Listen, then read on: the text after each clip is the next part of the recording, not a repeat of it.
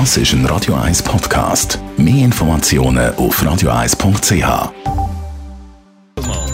Netto, das Radio 1 Wirtschaftsmagazin für Konsumentinnen und Konsumenten.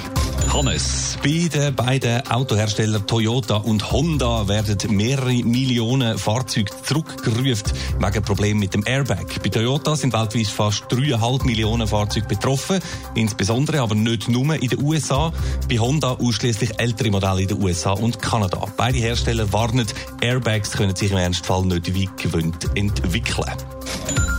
Der Schweizer Schokikonzern Barry Callebaut ist im ersten Quartal vom laufenden Geschäftsjahr 2019-2020 stark gewachsen. Das Verkaufsvolumen vom weltgrößten Schokiproduzent ist von September bis November um 8% gestiegen auf über 585.000 Tonnen. Das gibt also schon ein paar ganz schöne Praline. Besonders stark haben laut Mitteilung Verkaufszahlen in den Schwellenländern zugelegt. Der US-Flugzeughersteller Boeing geht davon aus, dass das Flugverbot für sein Modell 737 MAX noch bis Mitte Jahr bleibt bestehen. Das schreibt der Konzern in einer Mitteilung. Bis vor kurzem hat Boeing noch damit gerechnet, dass die 737 MAX allenfalls schon im Frühling wieder darf abheben Der Flugzeugtyp ist mit einem weltweiten Flugverbot beleidigt, nachdem es in kurzen Zeit gerade zu zwei Abstürzen mit total über 300 Todesopfern gekommen ist. Bei ihrem Treffen mit Donald Trump am WEF hat die Delegation vom Schweizer Bundesrat vor allem ein Ziel gehabt, ein Freihandelsabkommen zwischen der Schweiz und den USA noch einmal ein bisschen Schub zu verleihen.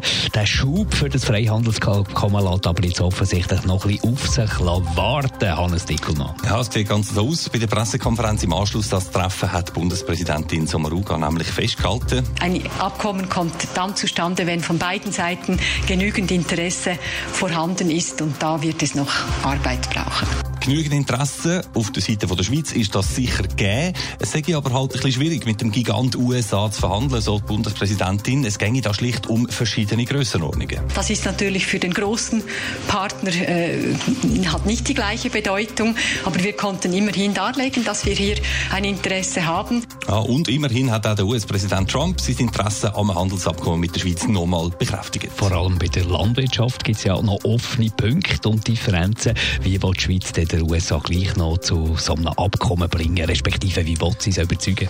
Ja, die Strategie sage ich vor allem, den Fokus eben nicht nur auf die Güter und Gütervolumen zu legen, hat Bundespräsidentin Samaruga betont. Wir haben auch über die Frage der Pharma gesprochen und dort natürlich auch aufzeigen können, wie viel die Pharma investiert in die Forschung in den USA, wie viele Arbeitsplätze auch von unserer Pharmaindustrie in den USA geschaffen werden. Ich denke, das ist schon wichtig, dass man das auch aufzeigt. Das hat dann die Diskussion auch wieder in die richtige Balance gebracht. Ja, schon fast eine kleine Dealmakerin, die Bundespräsidentin Samaruga, die da gelernt hat von ihrem amerikanischen Amtskollegen. Ob die Schweiz genügend Trümpfe im Ärmel hat für einen Dealabschluss, das müssen aber dann die nächsten Wochen und Monate noch zeigen. Netto, das Radio 1 Wirtschaftsmagazin für Konsumentinnen und Konsumenten. My lover's got humor. She's the giggle at a few das ist ein Radio 1 Podcast. Mehr Informationen auf radio1.ch.